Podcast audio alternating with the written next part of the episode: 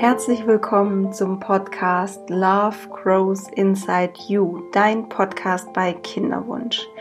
Mein Name ist Sandy Urban. Ich bin deine Begleiterin, deine Coach während der Kinderwunschzeit.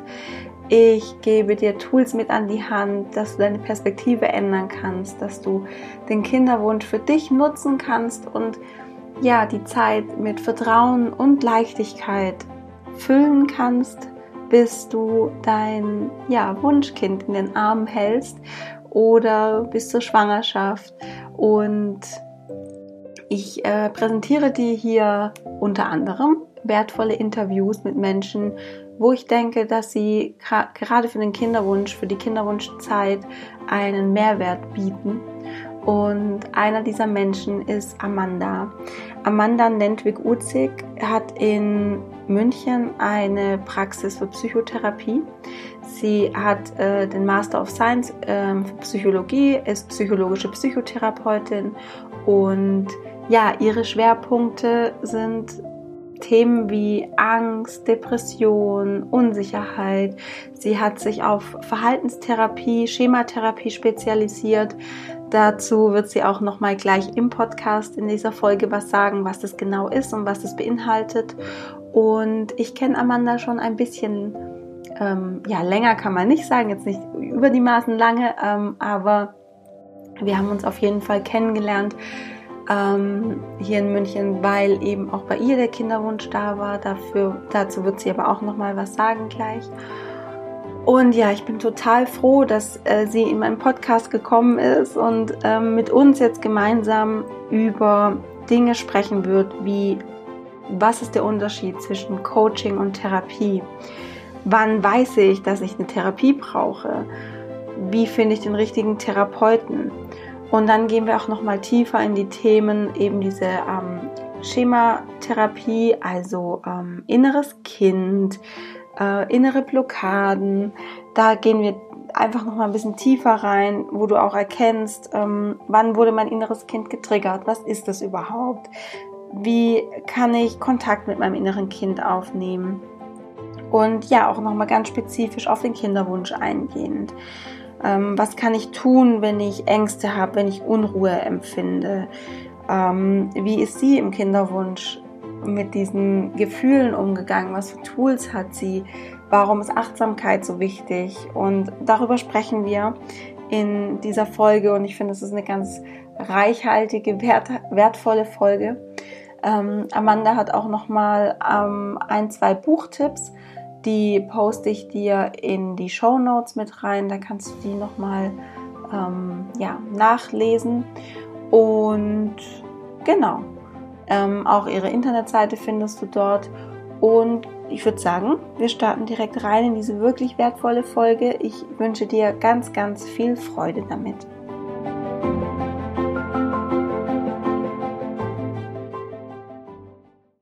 Liebe Amanda, herzlich willkommen im Podcast. Ich freue mich total, dass du hier bist. Ähm, wir kennen uns ja schon ein Weilchen und ich finde es total schön, dass ich dich mit deiner Expertise hier befragen kann. Und ähm, ja, erzähl doch einfach mal ganz kurz, wer du bist, woher du kommst und was du machst. Ja, erstmal auch vielen, vielen Dank, dass ich hier sein darf. Das ist wirklich äh, für mich auch ein ganz besonderer Besuch in einem Podcast. Ähm, wie du schon weißt, ist es einfach auch ein riesiges Herzensthema und dein Podcast hat mich so großartig begleitet in einer ganz sensiblen Zeit meines Lebens. Und ja, zu meiner Person. Ich bin äh, Amanda Nentwig-Utzig und bin Psychotherapeutin hier in München und ja, arbeite im beruflichen Alltag eben in meiner Praxis hier mit Menschen, die unter psychischen Problemen, psychischen Erkrankungen leiden, oft unter Ängsten, Depressionen. Und genau, das ist erstmal so mein beruflicher Hintergrund. Und ja, wie wahrscheinlich hier recht schnell deutlich werden wird, ähm, habe ich das Thema unerfüllter Kinderwunsch, worum es ja hier im Podcast geht, eben von der persönlichen Seite kennengelernt, ähm, beruflich erstmal gar nicht. Ja, also ähm, da war es eher, kam es mal am Rande vor in Behandlungen, aber stand jetzt im Zentrum und hat eben sehr plötzlichen Einzug in mein Leben genommen, wie es wahrscheinlich für alle Betroffenen ist, dass es dann plötzlich da ist oder sich einschleicht, aber eher unerwartet. Und darüber bin ich dann ja über Recherchen auf deinen Podcast gekommen und habe ihn wirklich durchgesuchtet. Vor, wann war das? In einem guten Jahr, ein bisschen mehr als ein Jahr. Und ja, bin da einfach wahnsinnig dankbar um deine Arbeit, weil ich sie einfach ganz, ganz wertvoll auch fand und ganz berührend und unterstützend. Hm, Dankeschön.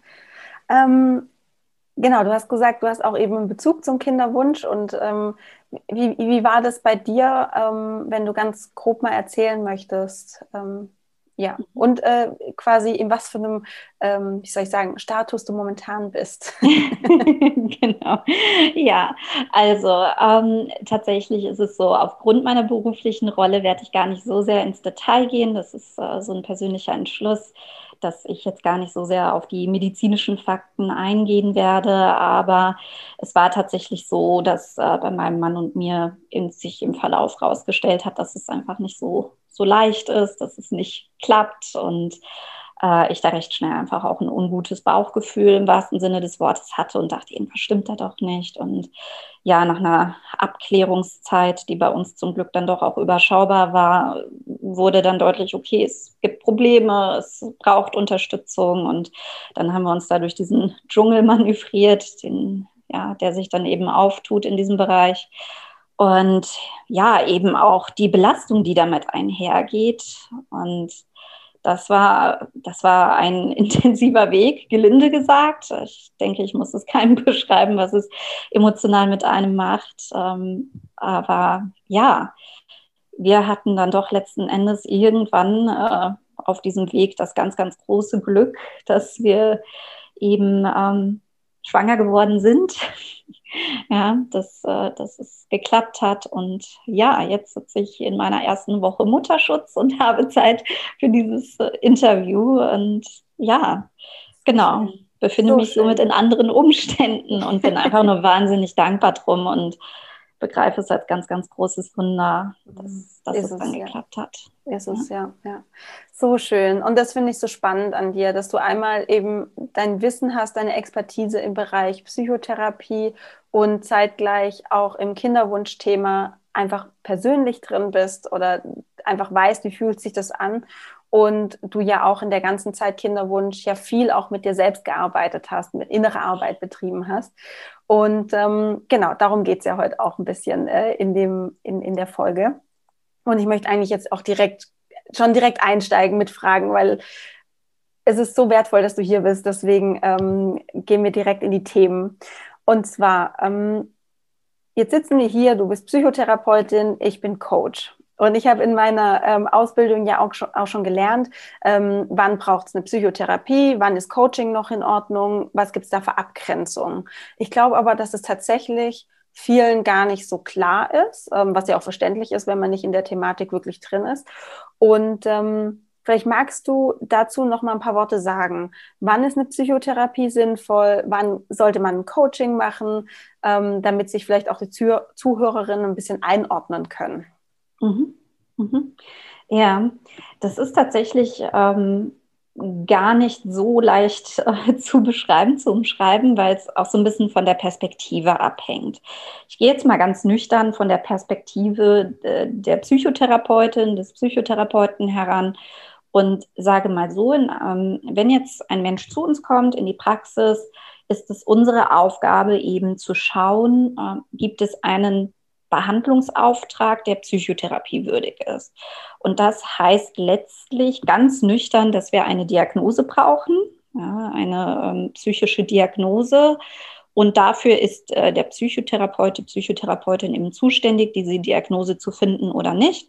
Und es steht jedem Versicherten zu, wenn man jetzt mal außer Acht lässt, dass es viel zu wenige Psychotherapieplätze gibt, ähm, es steht jedem Menschen, jedem Versicherten zu, das mal abklären zu lassen. Und ähm, wir PsychotherapeutInnen, wir sind auch dazu ausgebildet, eben zu schauen, ähm, ja, hat sich eine psychische Erkrankung entwickelt aufgrund des äh, unerfüllten Kinderwunsches oder ist es in dem Sinne ein gesunder Leidensdruck? wo man die Menschen auch ja eben anregen kann, sich vielleicht mit Selbsthilfeliteratur, Selbstmanagement oder auch Coaching zu, zu unterstützen. Und dafür ja, kann man eben in eine Psychotherapie gehen, um das abklären zu lassen. Also wenn Menschen zu mir kommen, das passiert eher selten, dass ich dann sage, hier ist eben kein Behandlungsauftrag und wenn es passiert, dann ist es meistens auch einvernehmlich, dass die Person sagt, stimmt, eigentlich habe ich viele Ressourcen und gerade jetzt im unerfüllten Kinderwunsch äh, wenn man so in die Community blickt, sehe ich sehr, sehr viele Frauen, die wahnsinnig viele Ressourcen haben. Habe es zum Beispiel selbst auch so erlebt. Also habe in der Zeit schon auch nachgedacht, Mensch, könnte mir dann auch professionelle Unterstützung gut tun oder nicht und war da immer am Hin und Her kippen und habe für mich aber immer wieder gemerkt, die Strategien, die ich an der Hand habe oder zum Beispiel auch dein Podcast oder Gespräche mit, mit anderen Betroffenen haben mir so viel gegeben, dass ich festgestellt habe, naja, ein, eine Psychotherapie wäre jetzt für mich nicht das passende Maß, weil ich mich selbst nicht als psychisch krank wahrgenommen habe, sondern einfach als wahnsinnig belastet. Mhm. Und deswegen ist es so eine Grauzone. Wenn man sich unsicher ist, dann kann man zum Zweifelsfalle in äh, einer Psychotherapie, wenn man denn einen Platz bekommt, abklären lassen. Mhm. Und ähm, aber auch offenen Geistes reingehen und schauen, passt das für mich? Ist das das richtige Setting? Man kann immer auch nach jeder Sitzung sagen, nee, das brauche ich nicht oder ich suche mir was anderes. Und mhm. dann öffnet sich die weite Welt der Selbsthilfe, des Coachings, äh, in der man sich dann ja auch erstmal zurechtfinden darf. Ähm, und finde zum Beispiel auch, wie du das machst, also wenn jetzt ein Coach, da man ja auch da keine einheitlichen Ausbildungen hat, wenn ein Coach schon äh, so so viel wertvollen Content bietet wie du, an der Stelle kann man ja auch ein Gefühl dafür entwickeln, passt das, äh, ne, nutzt die Person auch Strategien, mit denen ich gut klarkomme? Und ähm, ja, würde mich in dem Moment daran orientieren, resoniert das mit mir, was der Mensch zu bieten hat und, und, und ja. ja. Sehr wertvoll, was du sagst. Absolut. Und ähm, ich glaube auch, dass gute Coach, Coaches ähm, auch ehrlich einschätzen, wenn jetzt, sagen wir mal, also wenn eine Klientin auf mich zukommt und eine Frau auf mich zukommt und ich merke, dass sie, wie soll ich sagen, dass es meine, meine Fähigkeiten übersteigt ja, also ähm, wenn sie wirklich vielleicht eine Depression hat, ähm, stark depressiv verstimmt ist, ähm, vielleicht auch nochmal ein Suchtthema ist. Ich hatte auch schon Kontakt mit Frauen, die magersüchtig sind ähm, oder so. Also das, das ist nicht mein Metier. Also das ist, ich arbeite prinzipiell erstmal mit gesunden Menschen. Mhm. genau. Und das ist so für mich immer so ein bisschen der, wie soll ich sagen, die, die Abgrenzung, so die Guardrails, die ich so habe. Ähm, wenn man, wenn sich jetzt eine Frau ähm, denkt, naja, ähm, ich mache jetzt eine Therapie oder ich habe hab da Interesse, ich suche mir jetzt einen Therapeuten. Ähm, worauf sollte die Frau achten bei der Therapeutensuche? Mhm. Ja, das ist äh, gerade im Bereich unerfüllter Kinderwunsch äh, herausfordernd, weil ich eben über meinen Berufsstand offen sagen muss, es ist nicht standardmäßig so, dass wir sehr tief für diesen Bereich ausgebildet sind. Was nicht heißt, dass nicht auch Psychotherapeuten gut damit arbeiten können. Ähm, letztlich empfehle ich immer nach dem Bauchgefühl zu gehen und mit dem Wissen in die Sitzungen reinzugehen, dass man schauen darf, passt es für einen, stimmt die Chemie, fühle ich mich abgeholt mit meinem Anliegen, kann ich mich hier fallen lassen und dann eben sagen, dann vertraue ich dem Prozess. Also ähm, man kann natürlich auch schauen oder vorweg fragen, ob die Person mit diesem Thema arbeiten kann oder mag. Also ich kenne psychotherapeutische KollegInnen so, dass sie dann schon auch sagen würden, naja, ne, gehen Sie doch lieber zu Kollegen XY, weil jeder Therapeut, jede Therapeutin so sein Steckenpferd hat. Aber ähm, Genau, das kann man schon mal vorab klären und nachfragen. Aber am Ende steht, dass eine gute Beziehung da sein sollte und man sich aufgehoben fühlen sollte. Noch mehr als welche Ausbildung, welches Verfahren hat, äh, hat die Person gelernt. Grundsätzlich, wenn man wirklich eine äh, Psychotherapie machen möchte, eine fundierte Psychotherapie, dann ist es naheliegend, zu äh, einer oder einem psychologischen Psychotherapeuten zu gehen. Also das beinhaltet dieser Titel, dass man Psychologie studiert hat und dann eben eine psychotherapeutische Weiterbildung von mehreren Jahren gemacht hat. Ähm, das ist jetzt erstmal sozusagen der Weg, der auch von den Kassen übernommen wird. Man kann auch zu ärztlichen Psychotherapeuten gehen. Die haben nur letztlich ähm, genau dann den medizinischen Hintergrund, was ja auch hilfreich sein kann und dann noch eine therapeutische Weiterbildung. Mhm. Jetzt hast du gerade so schön gesagt, dass ähm, verschiedene Therapeutinnen ähm, auch Steckenpferde haben oder äh, mit irgendwelchen, äh, also nicht mit irgendwelchen, mit bestimmten Methoden arbeiten oder eben sich auf bestimmte Themen quasi auch spezialisiert haben. Ähm, was wäre das denn in deinem Fall? Äh, in meinem Fall, also ich bin ausgebildete Verhaltenstherapeutin, kognitive Verhaltenstherapie, wo es grundsätzlich darum geht, Gedankengänge zu verändern oder auch Verhaltensweisen zu verändern, äh, um das Gefühl positiv zu beeinflussen, ganz simpel ausgedrückt. Das ist so die Basis, die ich gelernt habe. Aber ähm, auf dieser Basis draufgelegt, finde ich die Arbeit mit dem inneren Kind aus der Schematherapie ganz, ganz wertvoll und für viele ähm, ja, Klientinnen gewinnbringend. Und äh, aber auch die Achtsamkeit. Also das sind so Verfahren, wo es viel ums Gefühl geht, ins Gefühl reingehen, auch Annahme von schwierigen Gefühlen, was tatsächlich auch ähm, mein ja, mein äh, zentraler Weg im Umgang mit dem unerfüllten Kinderwunsch eben gewesen ist. Mhm.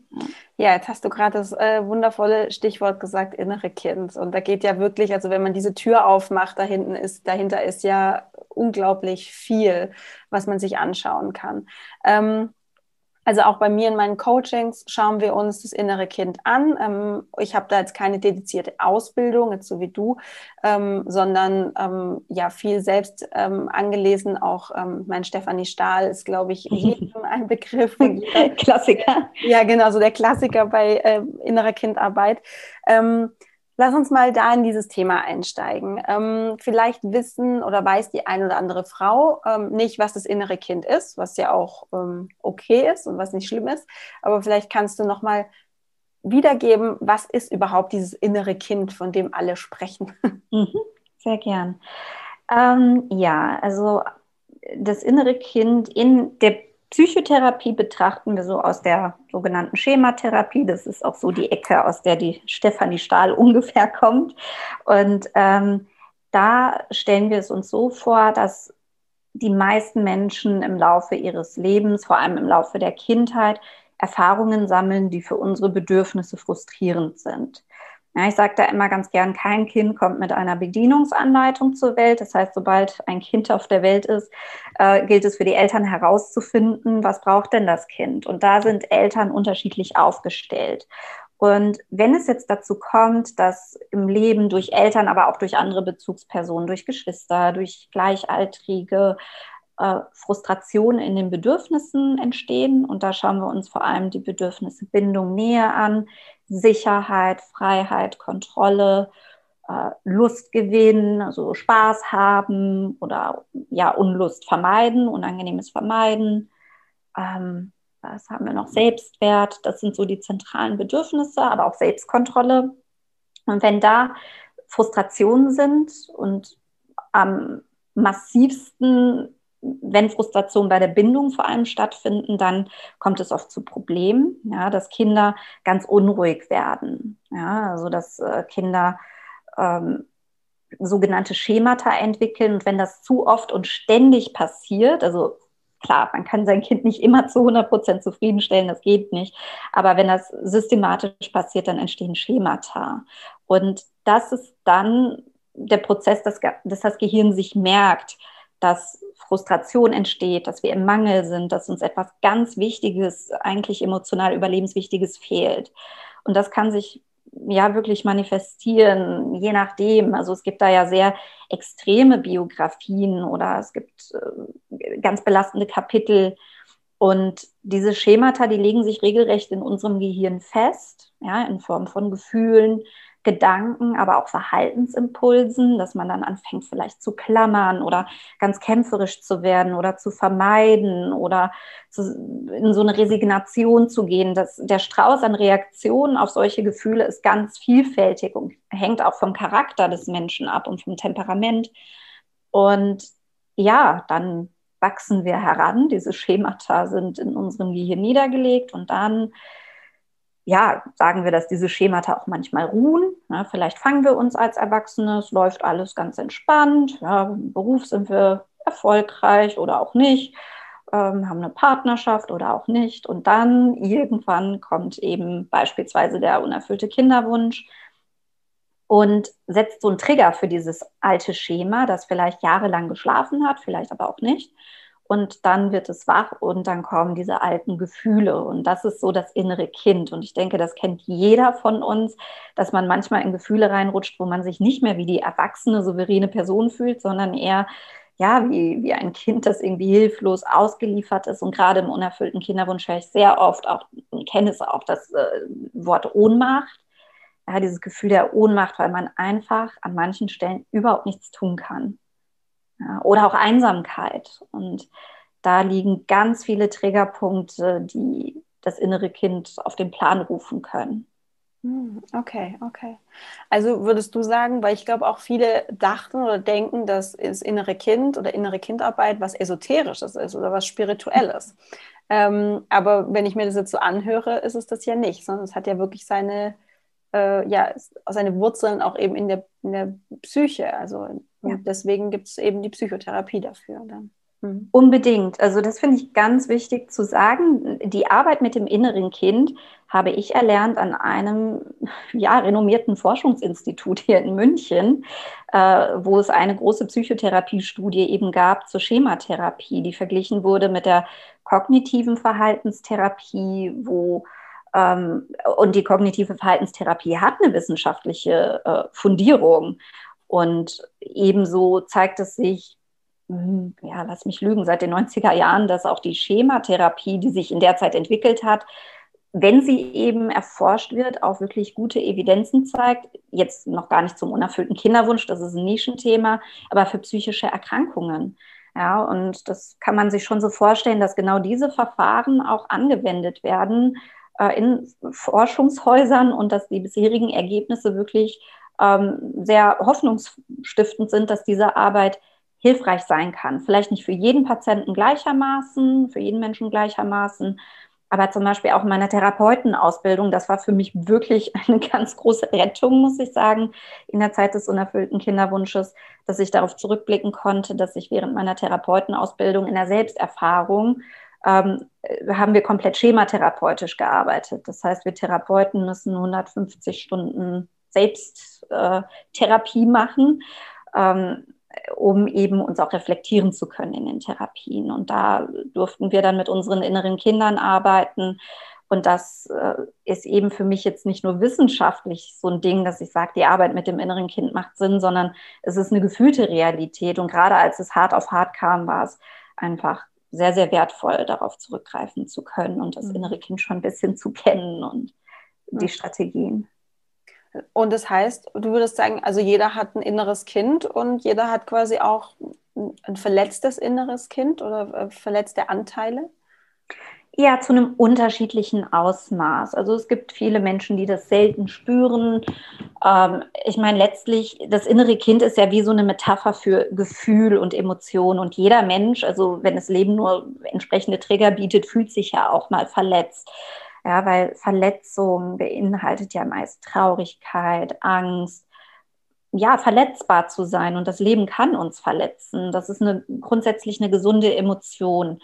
Und herausfordernder wird es für die Menschen, die früh eben gelernt haben, dass sie damit alleine sind, dass man diesen Gefühlen ausgeliefert ist, dass man nicht weiß, wie man äh, Wege findet, damit gut umzugehen. Und grundsätzlich finde ich es immer auch wichtig zu sagen, Angst und Traurigkeit haben eine Funktion, ganz wichtige Funktion. Und oft besteht die darin, dass wir, dass wir Bindung suchen, dass wir uns Sicherheit suchen, dass wir gut auf uns achten, auf unsere Kräfte, dass wir auch verarbeiten. Ja, Traurigkeit hilft uns zu verarbeiten, Angst hilft uns, uns zu schützen, ist oft ein Zeichen, dass wir eben Bindung brauchen.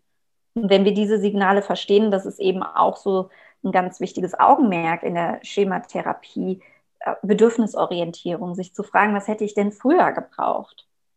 Mhm. Ja, mhm. also soll heißen, wir alle sind Menschen, die Bedürfnisse haben, da ist keiner vorgefeit. Also ich hatte noch keinen einzigen Menschen vor mir sitzen, der gesagt hat, nein, ich fühle mich niemals verletzt oder ich, äh, hab, ich besitze kein inneres Kind. Also klar, die Menschen haben einen unterschiedlichen Zugang zu diesem Konzept und ich zwinge es niemanden auf.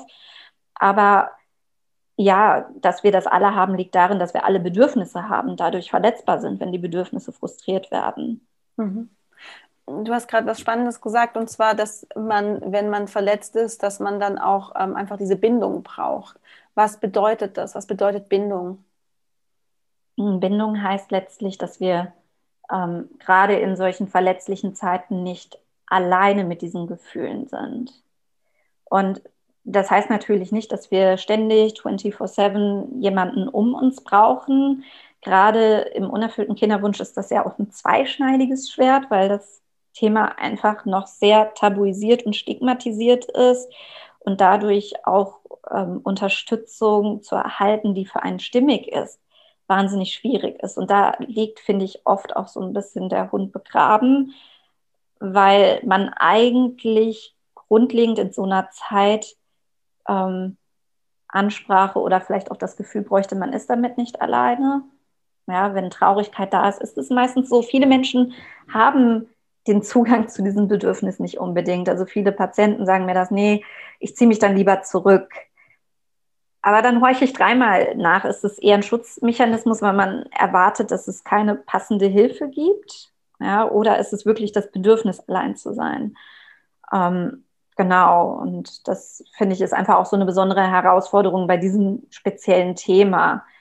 Ja, dass ähm, eigentlich man Unterstützung bräuchte, die es oft gar nicht so sehr gibt, sondern eher gut gemeinte, aber nicht so hilfreiche Ratschläge oder auch oft verletzende Aussagen, die einen dann noch mehr dazu bringen, sich zurückzuziehen und dann fühlt man sich isolierter und dann rebelliert das innere Kind noch mehr. Und, ja. Mhm. So eine Abwärtsspirale, so hört sich so ein mhm. bisschen an. Ja.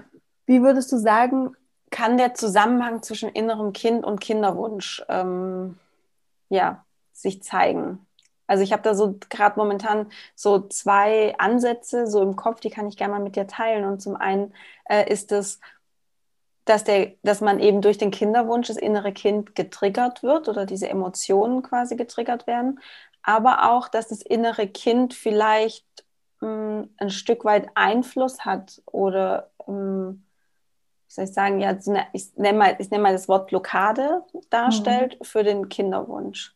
Das sind jetzt so die zwei Ansatzpunkte, die mir jetzt gerade dazu eingefallen sind. Für dich als Anregung. So. Mhm. Ja, dass es in beide Richtungen gehen kann. Ne? Genau, ja. Ja, das ist, das ist ein ganz, ganz äh, sensibles Thema, finde ich. Denn ich denke, beides, also ersteres definitiv. Also würde ich mich so weit aus dem Fenster lehnen. Klar, es, also ich habe aus der Community auch mitbekommen, dass es wirklich Frauen gibt, die super positiv und souverän mit dem unerfüllten Kinderwunsch umgehen können, wo ich mir dachte, Wahnsinn, total beeindruckend. Und deswegen äh, muss es natürlich nicht heißen, dass bei jeder Frau mit einem unerfüllten Kinderwunsch oder jedem Menschen mit einem unerfüllten Kinderwunsch das innere Kind massiv getriggert wird. Ähm, aber das Potenzial oder das Risiko ist einfach da, dass das passieren kann, ähm, weil es eine Frustration ist, sonst wäre es ja nicht der unerfüllte Kinderwunsch. Ähm, und umgekehrt, ja, kann es sein, kann es sein. Also ich habe eine Freundin, ich nehme an, es ist okay für sie, wenn ich anonym das so kurz umreiße, die es selbst so beschrieben hat. aber ich finde es so wichtig, dass Personen diesen Weg für sich selbst erschließen. Weil ich es umgekehrt hatte, dass ähm, in einem Gespräch mit einer Bekannten sowas gemutmaßt wurde. Ja, kann es nicht sein, dass du da vielleicht Blockaden hast? Und da habe ich direkt gemerkt, der Puls ging hoch und so das Gefühl, wie ich, ich mache was falsch und jetzt habe ich das selbst über mich gebracht und dann ging das nächste Schema los mit innerem Kritiker und Gedankenkreisen. Das hat überhaupt nicht mit mir resoniert. Deswegen finde ich es ähm, ganz wichtig, dass dass man sich das so ergebnisoffen anschaut. Also wie gesagt, einer Freundin weiß ich, dass dieser Ansatz sehr gut auch geholfen hat. Ähm, sie hatte so hormonelle Probleme, die im Ungleichgewicht waren. Und sie hat für sich immer die Ahnung gehabt, dass gewisse Themen mit ihrer Mutter und Kindheit im Argen liegen. Und das, das System, ich meine, die, der Ort, wo Sexualhormone produziert werden, ist sehr nah gelegen. Also es sehr nah an dem Ort, wo auch Stresshormone produziert werden. Das, also Psychosomatik ist sehr real, das ist äh, nichts, was man sich einbildet, sondern das ist real und es kann einen Einfluss haben, aber würde sagen, es ist wirklich nur ein Kann und ähm, finde es wahnsinnig wichtig, mindestens genauso wichtig zu sagen, dass äh, wenn Frauen das Gefühl haben, das ist es nicht, nicht zu sehr ähm, das so als Wettbewerb oder Aufgabe sehen, die eine Blockade jetzt zu lösen, ähm, um, um ein Kind zu bekommen, weil es ja auch viele Personen gibt, die furchtbar unaufgearbeitete Kindheitstraumata haben und schwanger werden. Deswegen, ähm, ich, also ich persönlich habe es immer für mich als Chance gesehen, oder was heißt immer, nicht immer, es gab auch die destruktiven Momente, aber im Rückblick sehe ich es als Riesenchance, mit dem inneren Kind zu arbeiten, weil es einfach so an die Oberfläche gespült wurde, wo es lange Zeit gar nicht so spürbar war und sehe es als Chance an, damit zu arbeiten, weil man manchmal auf Schemata auch gar keinen Zugriff hat, weil man nicht getriggert ist. Mhm.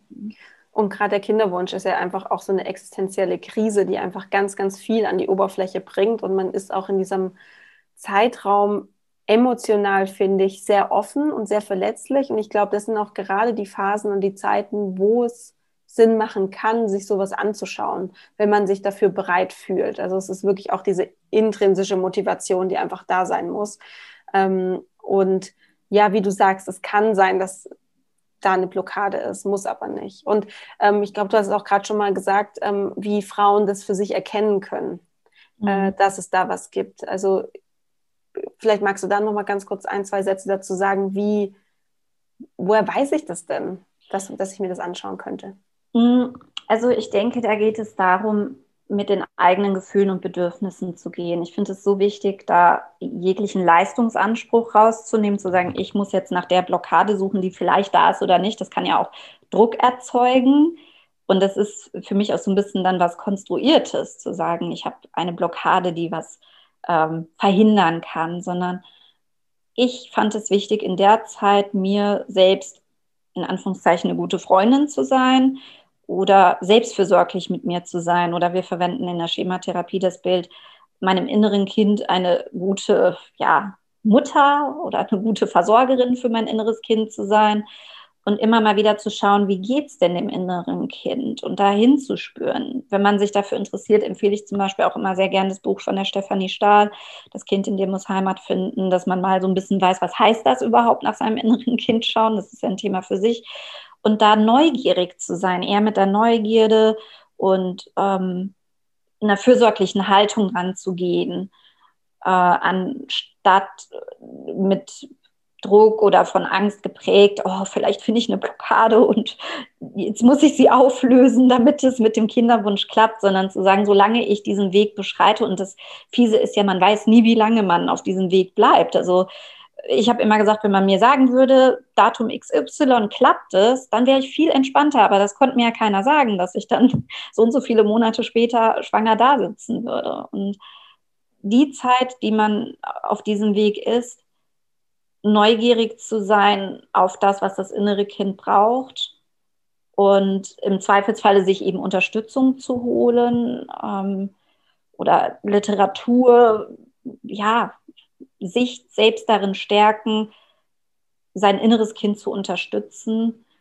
und nicht nur das, also generell sich selbst zu unterstützen. Damit kann man nie falsch liegen und da denke ich, nimmt man auch den Leistungsanspruch raus oder diese Frage, ähm, gibt es eine Blockade, die ich auflösen muss? Also ich habe es in Therapien seltenst, äh, eigentlich fast nie, dass man sagt, jetzt haben wir eine Blockade gelöst, sondern so oder so, wenn man ein Schema findet, ist es ein Prozess. Also ich hatte in meiner Selbsterfahrung einige Aha-Momente und habe gedacht, ach cool, das habe ich jetzt aufgelöst. Ja, und dann geht es jahrelang gut und dann kommt so ein Stolperstein, wie jetzt bei uns im letzten Jahr und dann denkt man sich, oh, ja, jetzt geht der Prozess weiter.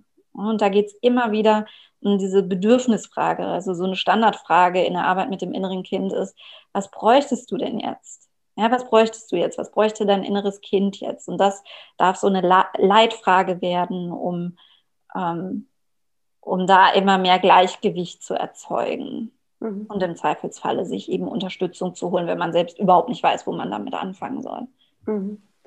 Wie kommt man denn in Kontakt mit dem inneren Kind? Weil du sagst, man soll es befragen und nach den Bedürfnissen fragen, aber wie, wie kann ich mir das vorstellen? Schließe ich die Augen und ähm, höre mal in mich rein und sage, hallo inneres Kind, ähm, dann sehe ich mal, wie alt es ist oder weiß, also wie, wie, wie stelle ich, wie kann ich mir das vorstellen, wie kann ich in Kontakt treten mit diesem Kind? Mhm in Kontakt treten, das geht tatsächlich am direktesten über das Gefühl. Ja, und ähm, da letztlich ins Gefühl in den Körper reingehen. Gefühle sind ja letztlich körperliche Regungen, die wir im Körper spüren. Und da erstmal hinzuschauen, und das ist immer der Anfangspunkt, zu gucken, was fühle ich gerade ins Gespür gehen, das im Körper verorten, das Gefühl, sich dafür wirklich mal einen Moment Zeit nehmen. Das kann mit geschlossenen Augen sein. Also ich beschreibe es jetzt für den Fall, dass der Mensch sich natürlich stabil genug fühlt dafür, ja, weil das kann natürlich auch sehr intensiv sein. Und dann, wenn man eben mit dem Gefühl sich verbunden hat, ähm, ja, geschaut hat, ist Traurigkeit, Ohnmacht, ähm, dafür erstmal Raum zu machen, ja, und dem Gefühl erlauben, da zu sein. Dadurch lädt man in Anführungszeichen das innere Kind ein, dass man dem Gefühl erlaubt, da zu sein im, im Körper. Und dann kann man sich eben fragen, woher kommt mir das jetzt bekannt vor? Kenne ich dieses Gefühl irgendwoher? Und da ist auch so, so eine Strategie, die ich ganz, ganz wichtig finde, zu sagen, ich entscheide das jetzt nicht vom Kopf her, welche Episode hierzu passt, ja, woher kenne ich das? Äh, und dann blättere ich im Kopf aktiv Situationen durch, sondern ich bleibe beim Gefühl im Körper und schaue, was auf mich zukommt an Erinnerungen. Und nochmal, das ist wirklich, also wenn man jetzt weiß, dass man traumatische Ereignisse erlebt hat, dann bitte ich jeden Hörer, jede Hörerin, dieses, äh, diesen Prozess eher in therapeutische Hände zu geben, weil es sehr intensiv sein kann. Aber wenn man da eben neugierig ist, sich stabil genug fühlt, schauen, was für Situationen kommen denn auf mich zu? Wie alt ist das Kind? Und darüber kann man eigentlich eine ganz schöne Bindung herstellen. Manchmal ist es hilfreich, wenn ein Mensch unterstützt, gar nicht nur, weil die Gefühle so überwältigend sind, sondern weil es irgendwie leichter ist, auch in diesen Prozess zu kommen, wenn jemand anderes, zum Beispiel ein Therapeut, Therapeutin oder Coachin, ähm, ja da ist, um einen damit zu begleiten. Das kann ganz schön sein, wenn man mhm. das nicht alleine machen muss. Aber das ja. wäre so der Weg, übers Gefühl und dann schauen, welche, also woher kenne ich dieses Gefühl? Wie alt ist das Kind ungefähr? Und sich die Situation anschauen. Und dann geht es eben weiter, also ich umreiße es jetzt ganz kurz, aber dann geht es darum zu schauen, was ist diesem Kind passiert, was fehlte diesem Kind und was bräuchte es. Mhm. Mhm. Auch wieder die Bedürfnisse dann. Mhm quasi anzuschauen. Ja, ich finde es jetzt ganz wichtig, was du gesagt hast, ähm, dieses nicht im Kopf wie so durch einen Katalog zu gehen oder durch sein Leben zu blättern und so, ah, das könnte da drauf passen und das und das, sondern es sind, also bei mir aus meiner eigenen Erfahrung ist es so, ähm, ich hatte auch eben ein sehr starkes Gefühl. Ich glaube, das war auch, es war so ein Einsamkeitsgefühl, was ich da hatte und habe mich dann eben auch gefragt, okay, woher in meiner Kindheit oder woher kenne ich das? Und ähm, das war eine total also nebensächliche, sage ich jetzt mal, Situation, ähm, wo ich im ersten Moment auch dachte, nee, also äh, das mhm. kann ja nicht sein.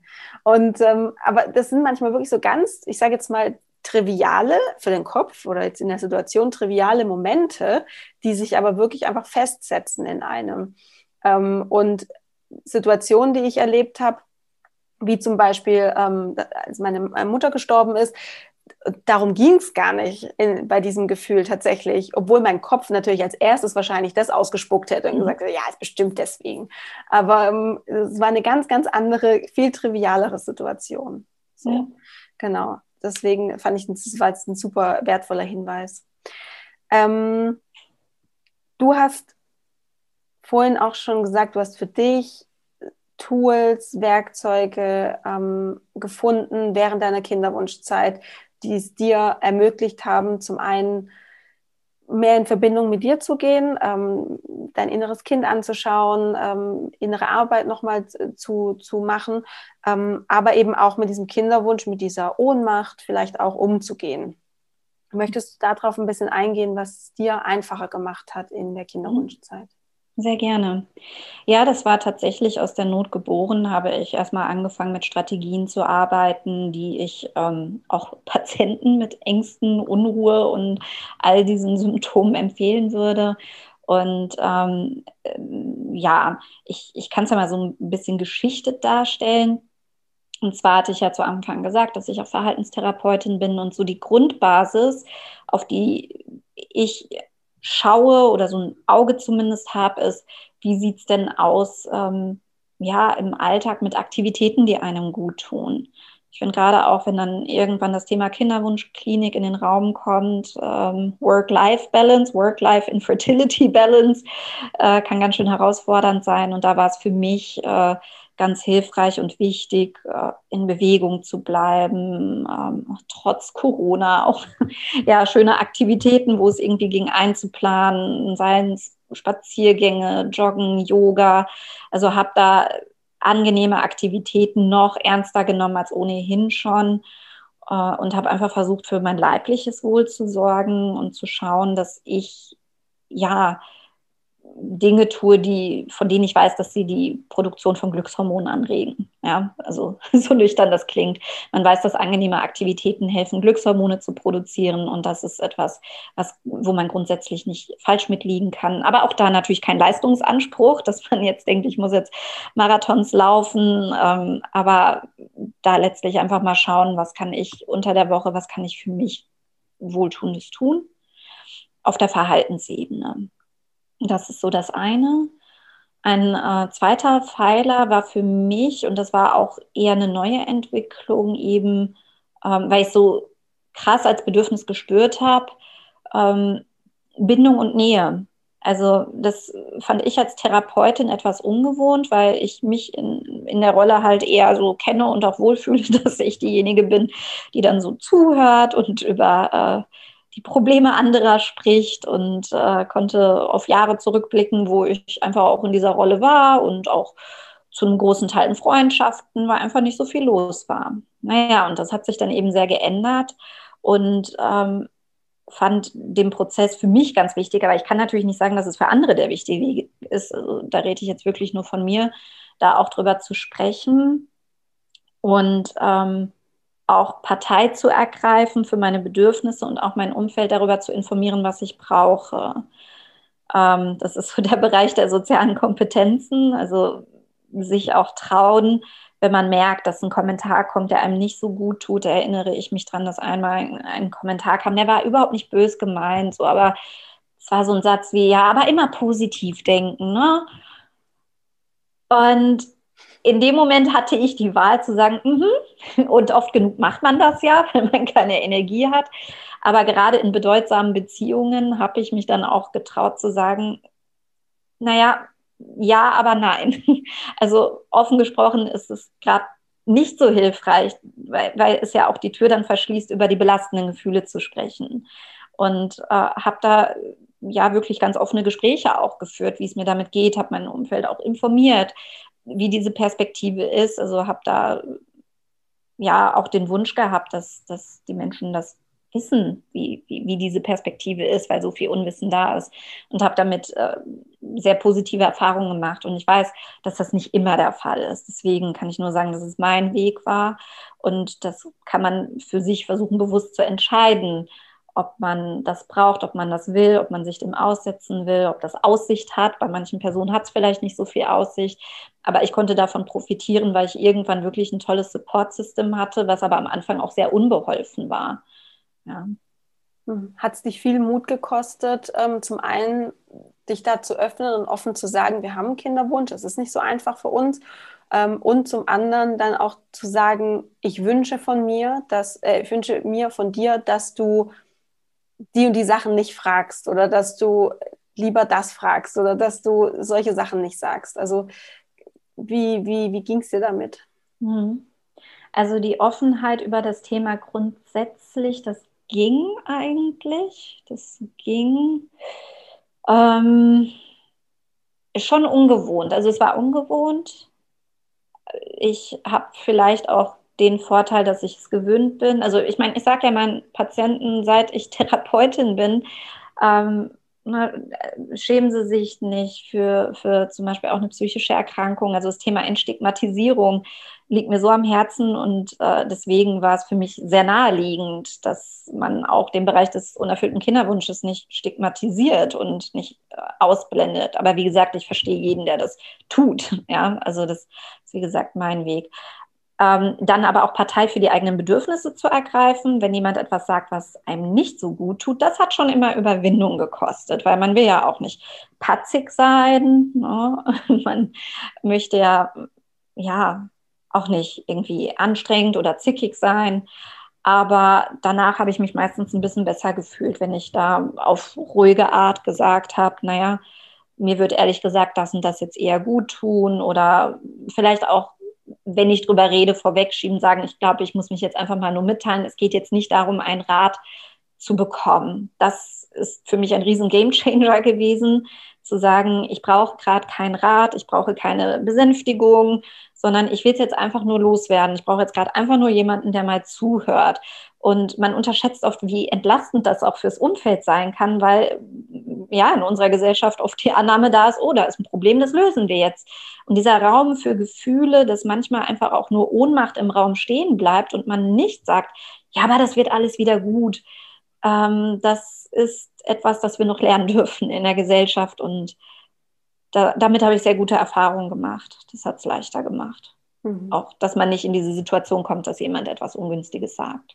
Ja, sehr schön. Ähm, angenommen, was heißt angenommen? Ähm, ganz sicher ist in der Kinderwunschzeit immer oder kommt ab und zu so eine Phase, wo man ähm, Angst hat, wo man denkt, klappt das überhaupt noch, wo man komplett über, über, überfraut wird, übermannt, überfraut wird ähm, von seinen Gefühlen. Mhm. Und ähm, also sei es Angst, Ohnmacht, Zweifel, man sitzt da und weint einfach nur noch. Ich habe diese Woche von einer Frau eine Nachricht bekommen, die jetzt schwanger ist, in der Frühschwangerschaft noch ist, total unsicher ist, was auch verständlich ist nach mehreren Jahren Kinderwunsch ähm, und sich also mehrmals am Tag einfach nur da sitzt und weint. So und was, was können diese Frauen denn tun, um sehr akut quasi mit, mit Ängsten umzugehen? Hm. Hm. Ja, ja, finde ich erstmal sehr nachvollziehbar. Und ähm, das Frustrierende ist, dass der erste Ansatz meistens ein, ein recht simpler ist, nämlich es erst einmal im ersten Moment geschehen zu lassen, diese Gefühle da sein zu lassen.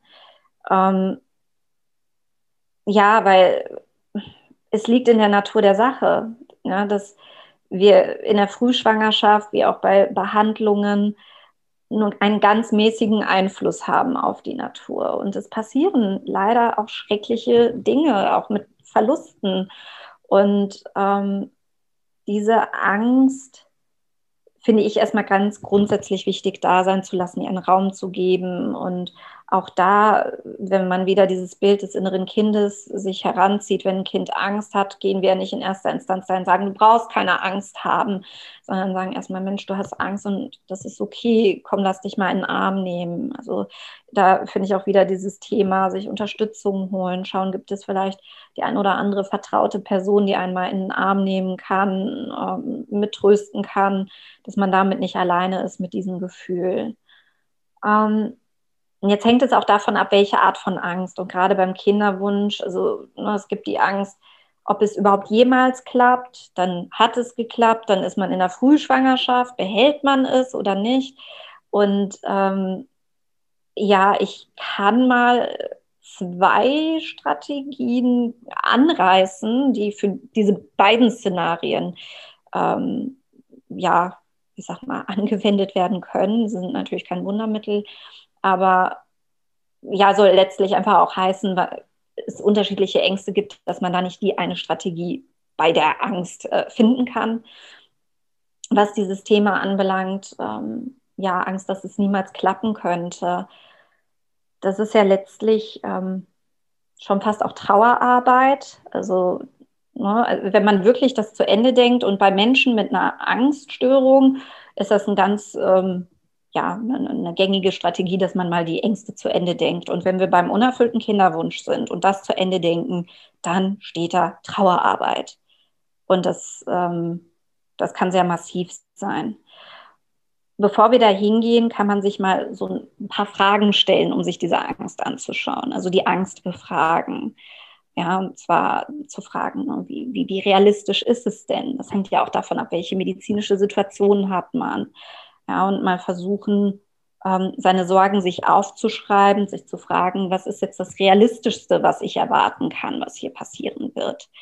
Ähm, ist oft nicht so leicht einzuschätzen, aber das kann einen schon mal erden, je nachdem, wie die Situation ist. Ja, ähm, man kann sich mal mit dem Best-Case-Szenario auseinandersetzen, fragen, was ist das Bestmögliche, was passieren kann was ist das Realistischste, was passieren kann? Wie gehe ich damit um, wenn das Realistischste passiert? Aber auch die Frage, was ist das Schlimmstmögliche, was passieren kann? Und da wird es dann noch komplizierter, weil wir da auch den Partner, die Partnerin mit drin haben und vielleicht auch da mal drüber sprechen. Wie gehen wir denn damit um?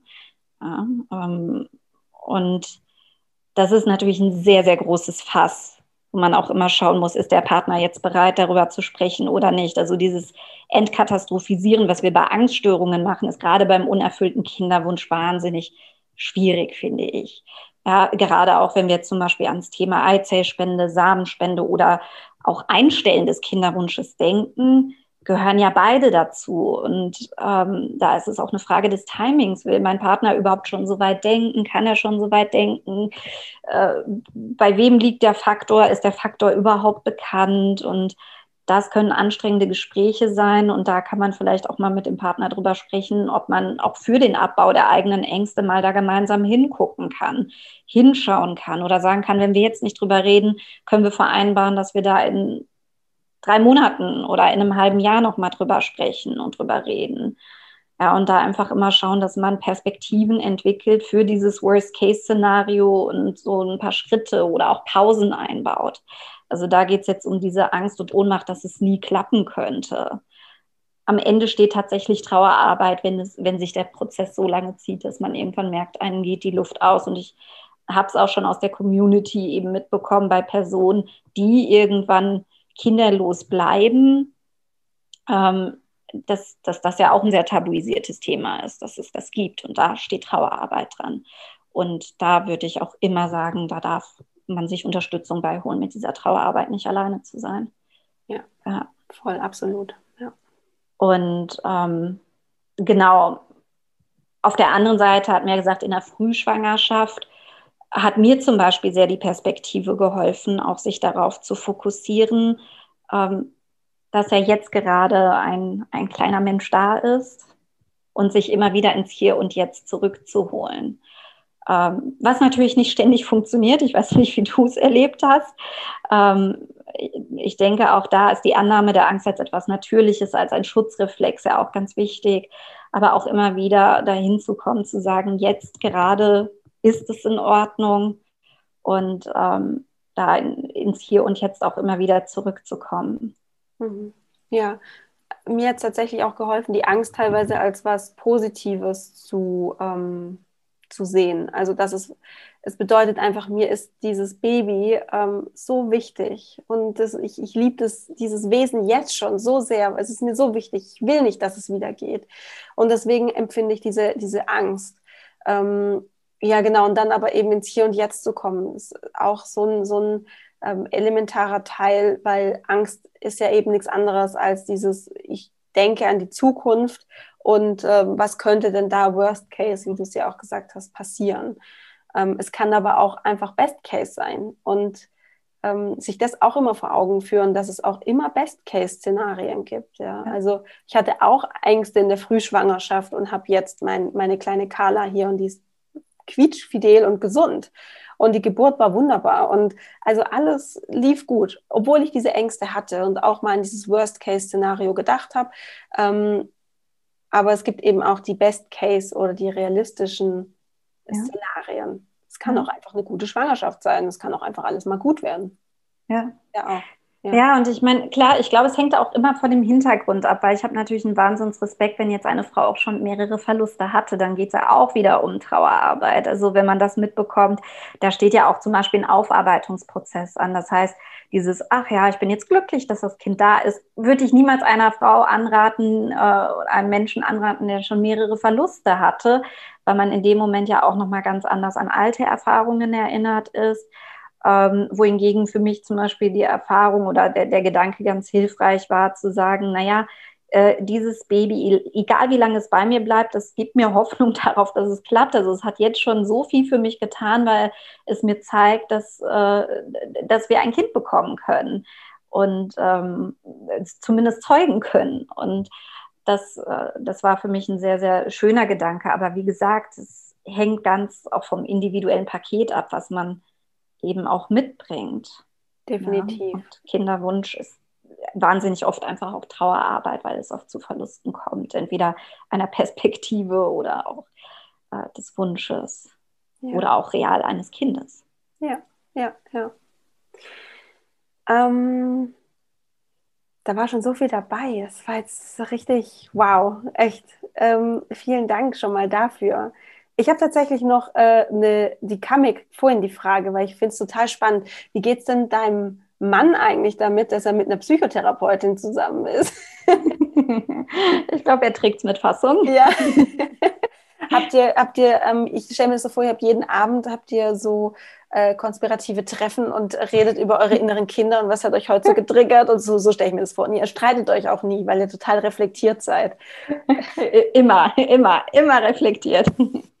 ja, nein, er kommt ja beruflich aus einer ganz anderen Ecke, aus der technischen Ecke. Und ich glaube, davon profitieren wir sehr, dass äh, wenn es dann mal zu therapeutisch, äh, analytisch reflektiert hergeht, dann bringt er das Bodenständige rein. Ähm, ja, nee, aber ich, ich glaube tatsächlich, dass ich da sehr von profitiere, dass er einfach äh, so einen intuitiven Blick auf die Dinge hat und mir manchmal auch gute Anregungen geben kann, weil er da weniger überdenkt als ich. Also okay. das ergänzt sich ganz gut. Okay, das, das soll ja auch Therapeuten geben, die mit Therapeuten glücklich sind. Ja, das stimmt. ähm, das hat mich jetzt einfach persönlich nochmal interessiert. Das musste ich jetzt kurz einschieben. Ähm, die Frauen, die jetzt zuhören, die einen Kinderwunsch haben, äh, vielleicht auch schon schwanger sind, aber lass uns mal einfach bei den Kinderwunschfrauen bleiben. Was würdest du denen gerne ans Herz legen? Was würdest du denen gerne sagen, mitgeben? Ähm, ja. Mhm. Ähm, ja, ich äh, auf der einen Seite wünsche ich von ganzen, ganzen, ganzen Herzen jeder Frau, die es sich wünscht, oder jedem Menschen, der es sich wünscht, ähm, ein Kind zu bekommen, dass es klappt. Das äh, natürlich an erster Stelle. Aber ja, tatsächlich auch wünsche ich mir, dass der Mensch dahin kommt, sich selbst und seine Bedürfnisse äh, ernst zu nehmen und ähm, zu wissen, egal wie es drunter und drüber geht, dass die eigenen Bedürfnisse, gerade dann, wenn es drunter und drüber geht, oberste Priorität haben dürfen, dass man für sich und seine Bedürfnisse einstehen darf, wie auch immer das aussehen mag, dass man sich selbst und seine Bedürfnisse ernst nimmt und auch seine Gefühle, dass man vor den Gefühlen keine Angst hat und auch weiß, mit diesen Gefühlen ist man nicht alleine.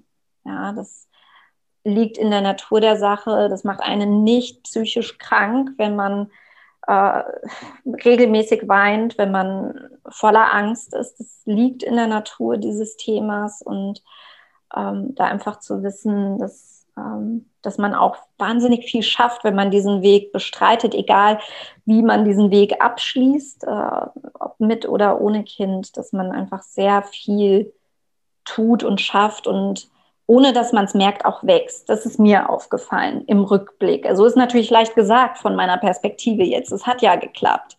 Ähm, aber mir ist aufgefallen, dass ich wahnsinnig viel gelernt habe über mich, über meine Bedürfnisse. Und in dem Moment war mir das überhaupt nicht bewusst. Das hatte auch keine Priorität. Es war auch überhaupt nicht mein Ziel, sondern es ging darum, diese Phase irgendwie zu überstehen. Und wenn man, wenn man eben diesen Weg durchschreitet, lernt man zwangsläufig viel über sich. Und da finde ich es wichtig, sich selbst die bestmögliche Freundin und Unterstützerin zu sein. Mhm. Mhm. So schön. Ich danke dir für deinen ganzen Input, für dein Wissen und dass du das mit uns geteilt hast. Und ja, danke, dass du hier warst im Podcast. Ja, danke für die Einladung. Du Liebe, das war das Gespräch mit Amanda und ich hoffe, du konntest dir total viel daraus mitnehmen und hast dir vielleicht auch die ein oder andere Notiz gemacht und ich glaube, es wurde relativ deutlich, wie wichtig der Kontakt mit dem inneren Kind ist, wie wichtig es ist, dort anzusetzen und einfach, ja, innere Arbeit zu betreiben, innere Kindheilung zu betreiben. Und ich kann es dir auch als Mutter sagen, dass das auf jeden Fall Thema wird, wenn dein Kind auf der Welt ist, also spätestens dann, wenn nicht jetzt schon, wirst du merken, dass innere Kindarbeit total wertvoll ist. Und ich persönlich bin super froh, dass ich mich während der Kinderwunschzeit damit auseinandergesetzt habe und ja, einfach Glaubenssätze für mich erkannt habe, ähm, innere Kindheilung betrieben habe, weil jetzt werde ich seltener getriggert, aber ich erkenne Momente, wo ich mir denke, wow, das hätte mich früher richtig auf die Palme gebracht oder da hätte ich ähm, früher ganz sicher sehr viel Angst gehabt, vielleicht äh, eine Panikattacke, Angstzustände. Das rührt ja auch alles ähm, aus diesem inneren Kind heraus. Und ja, und bin einfach froh, dass ich das jetzt nicht habe und ähm, diese, diese Situationen, die mich triggern würden, einfach erkenne und ähm, weiß, wie ich da handeln muss und einfach auch schon viel aufgelöst habe. Ich kann dir wirklich nur ins Herz legen, da auch tiefer einzusteigen, dir das anzuschauen. Wenn du möchtest, wenn du sagst, du möchtest es nicht alleine machen, dann, äh, wie Amanda schon gesagt hat, Therapeuten suchen.